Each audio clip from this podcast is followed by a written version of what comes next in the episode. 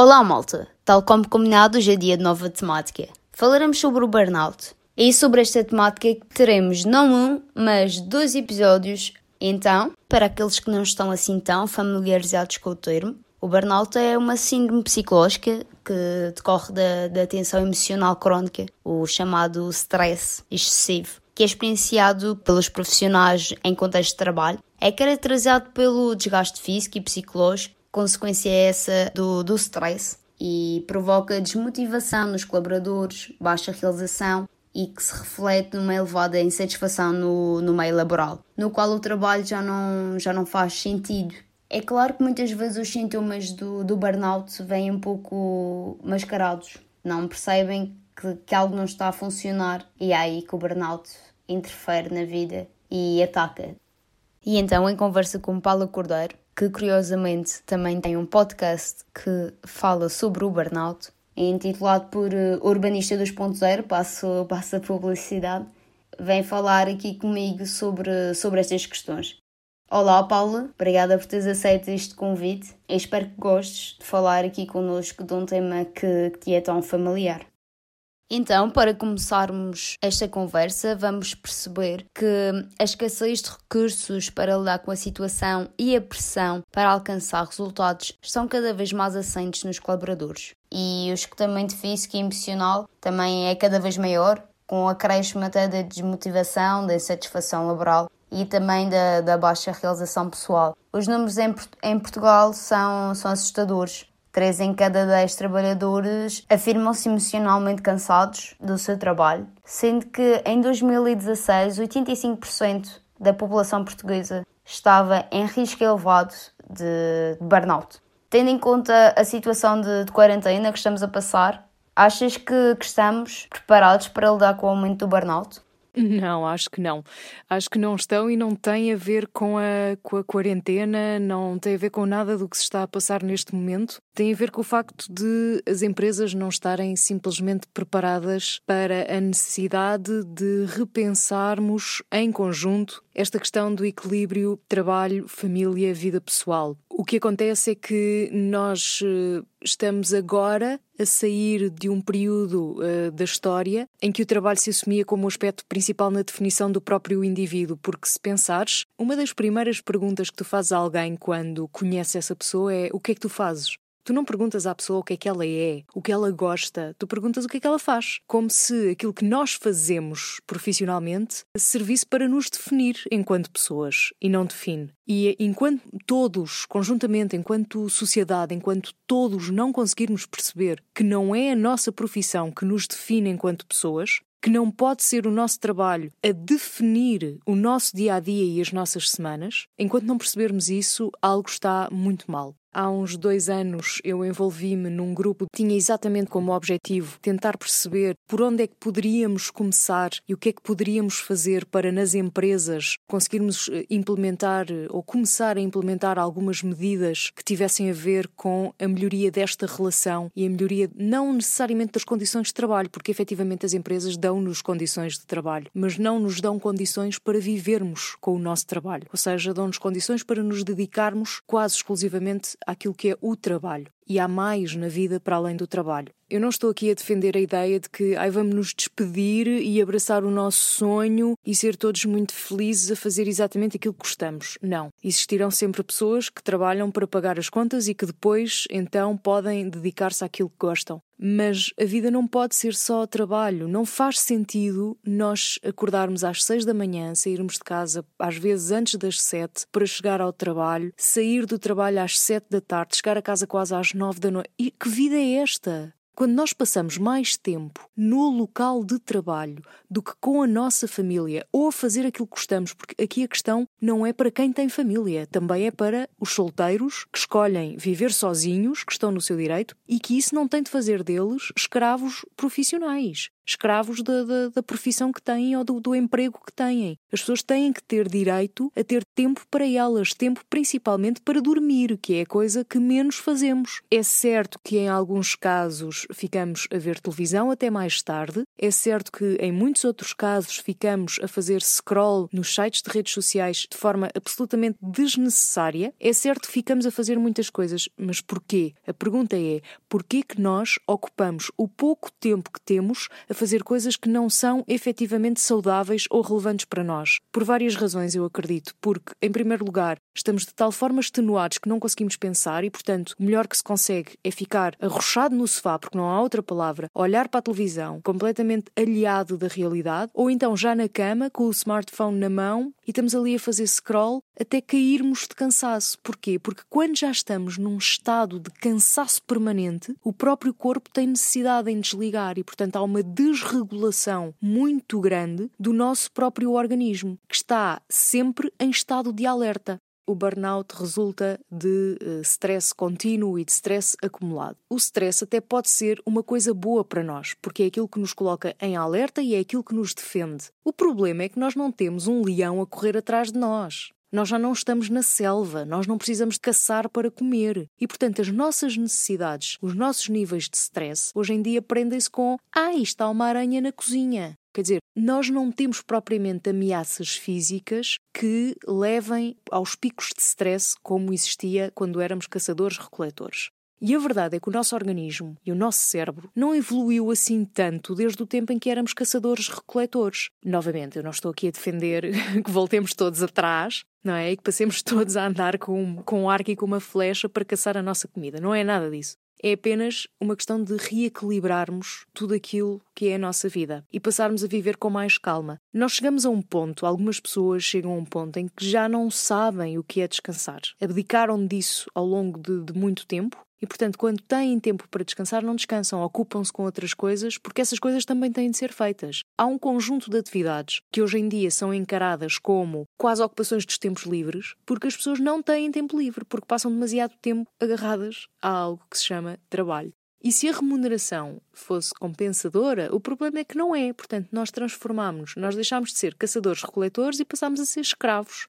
Sim, realmente é uma boa reflexão e é algo que nos deixa a pensar. É claro que não precisamos de, de uma fita métrica para perceber que os casos têm vindo a aumentar ao longo dos anos. Para aqueles que já conheciam o termo, na minha opinião, acho que a falta de informação é um instrumento mais perigoso. O senso comum acredita que normalmente esta síndrome apenas se desenvolve em profissões de risco, como no contexto da saúde e da educação. Pelo que tenho lido e falado com, com as pessoas sobre este tema, sinto que algumas pensam de forma semelhante, que o burnout só acontece aos outros. Sentes o mesmo? Não, não tenho, não tenho sentido isso, mas tenho sentido que há, por um lado, há desconhecimento sobre o que é, e, e por outro, há uma certa, eu não vou dizer vergonha, mas não é algo sobre o qual se fala abertamente. É um bocadinho como a ansiedade e a depressão. E isto tem a ver com o facto do burnout estar catalogado como um, uma doença do foro mental.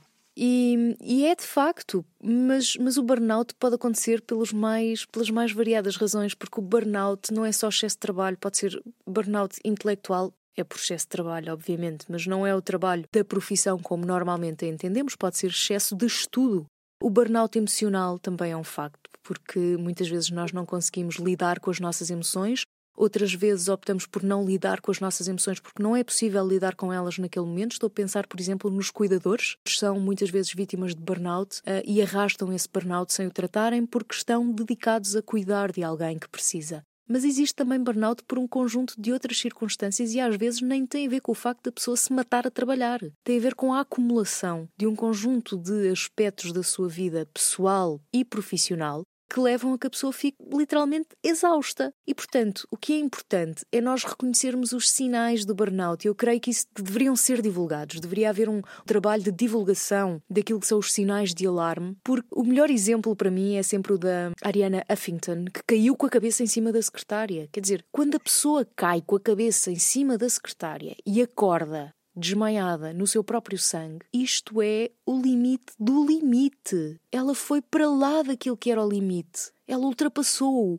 E isto pode acontecer a qualquer pessoa. Mas se nós conhecermos os sintomas, nós conhecermos os sinais, vamos a tempo, quase de certeza, de o evitar. Porque a partir do momento em que começamos a perceber que há uma pequena doença que nos afeta repetidamente. Que essa pequena doença que não é nada de especial, é só, é só uma coisa que nos anda ali a moer. Pode ser uma, uma inflamação na bexiga, pode ser uma inflamação, uma otite. Vai atacar na parte mais, uh, mais frágil do nosso organismo. A mim atacou-me na respiração e na garganta. Portanto, quando me ataca aqui, não é? Eu deixo de poder trabalhar. E isto é o organismo a dizer: para, já chega, interrompe um bocadinho. E a partir do momento em que nós percebemos que para um problema de saúde relativamente ligeiro, que tende a repetir-se e que tende a tornar-se cada vez mais sério e mais difícil de curar e que repete dia após dia, ou seja, tu curas e passado muito pouco tempo já estás doente. Como é que as pessoas não param para pensar que aquela infecção urinária que têm repetidamente, de onde é que aquilo vem? Ou que aquela gastrite que lhes foi diagnosticada, de onde é que ela vem? Não pode ser só do raio da cebola. Não pode ser só isso, tem de haver outra razão. E muitas vezes a razão é emocional. E enquanto nós não lidarmos com isto, nós não vamos ficar bem. Porque repara, a maior parte das pessoas sente uma dor de cabeça e toma um medicamento. Sente as contraturas musculares e, se tiver sorte, faz massagens. Se não tiver sorte, toma anti-inflamatórios, toma analgésicos. Sente que não dorme, toma comprimidos para dormir. Portanto, nós andamos completamente drogados.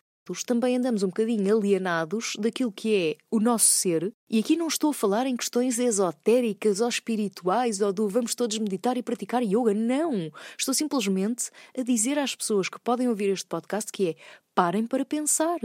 Esse ardor nos olhos não é normal e não vão resolver esse ardor nos olhos pondo gotas ou pondo soro fisiológico se calhar têm de diminuir o tempo que passam a olhar para um ecrã ou olhar seja para o que for. Ai, não posso porque senão. Podes! Nós podemos tudo. É tudo uma questão de reorganizarmos a nossa vida. É, ai, não posso porque eu tenho muitas despesas. Pensa nas despesas que são essenciais e abdica das outras. Se calhar não tens que tomar o pequeno almoço na padaria portuguesa todas as manhãs. Se calhar podes levar o pequeno almoço de casa e fica por metade do preço, ainda que na padaria portuguesa seja barato, não é? Se calhar é uma questão de repensarmos os nossos gastos e o nosso estilo de vida, porque se calhar até nem precisamos de trabalhar tantas horas, porque se calhar, enfim, cada vida é uma vida e há soluções diferentes para todas as pessoas. Eu encontrei as minhas soluções. Eu abdiquei de algum dinheiro ao fim do mês para poder dormir mais e descansar mais e estar mais com a minha família e com a minha filha. Porque podia abdicar daquele valor extra que abdiquei. Se calhar outras pessoas não podem. Mas é uma questão de encontrarmos uma fórmula que nos permite viver com saúde e bem-estar todos os dias da nossa vida. Então, o que estás a apelar é realmente a, a falta de gestão emocional ou a inteligência emocional, neste caso? Também, também. As empresas têm muita culpa porque os nossos líderes são, são muito pouco carismáticos. Os nossos líderes não têm bem noção de como é liderar. Acho que nós temos aqui uma cultura empresarial que precisa de ser repensada. Nós vivemos muito em função do nosso ego, e isto tem que ser tudo reequilibrado e repensado em função daquilo que é a nossa dimensão, porque nós somos mínimos. Repara, há um vírus que está por aí, e um vírus é microscópico, e que nos fez abalar a vida totalmente. É? Neste momento, a nossa vida não é o que era há dois meses. E, portanto, basta pensarmos nisso para pensarmos na dimensão que efetivamente temos no, no mundo e no universo. E, portanto, menos ego e mais compaixão. É aquilo que eu digo sempre. Eu, eu acredito, tendo em conta o que já, que já vi e trabalhando na área dos recursos humanos, que existe um trabalho já a nível organizacional nas questões de inteligência emocional e questões de bem-estar e satisfação no trabalho. É claro que estão a melhorar, mas a, a pequenos passos. Na minha perspectiva, o importante é a questão, mas acho que estamos no caminho certo para conseguir comatar algumas lacunas a longo prazo. Obrigada, Paula, por esta entrevista e pela tua disponibilidade. Realmente foi uma conversa muito interessante. Espero que vocês tenham gostado desta primeira parte do, do tema do burnout. Para a semana será um tema do burnout mais direcionado para as organizações e a forma como lidar com estas questões a nível organizacional. Tal como já é regra, deixo aqui uma reflexão. Será que estou a fazer as formas preventivas para evitar o burnout. Pensem sobre isso. Pois mandem as vossas sugestões, ou o que é que acharam, através das plataformas do costume. Daqui fala Petra e vemo-nos na próxima quinta-feira.